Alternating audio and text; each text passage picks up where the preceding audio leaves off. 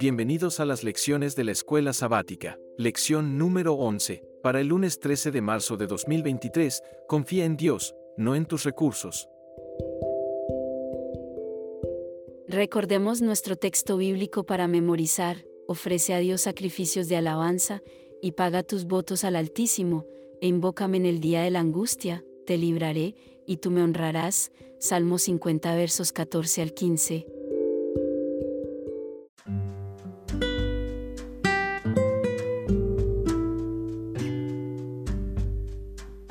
El rey David debería haber sabido, por la experiencia de su mejor amigo Jonatán, que cuando estás en una relación de pacto con Dios no importa si tienes pocos hombres o muchos, Dios puede darte la victoria.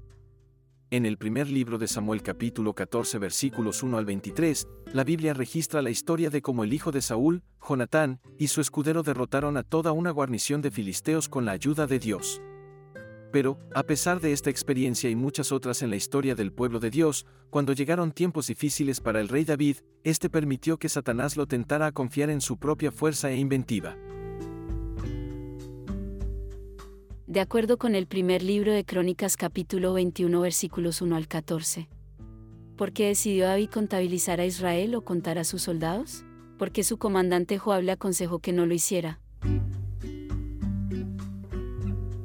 Ten en cuenta que fue idea de Satanás contar a los soldados. Él tentó a David a confiar en su propia fuerza en vez de depender de la providencia de Dios en su defensa.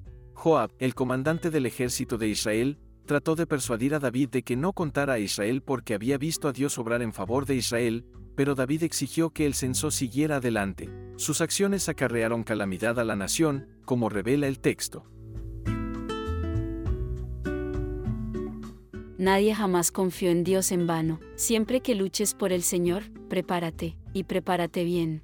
Hay una cita atribuida a un gobernante británico, Oliver Cromwell, 1599 a 1658, quien antes de una batalla arengó a su ejército, confíen en Dios, muchachos, y mantengan la pólvora seca. En otras palabras, haz todo lo posible para tener éxito, pero, al final, date cuenta de que solo Dios puede darte la victoria.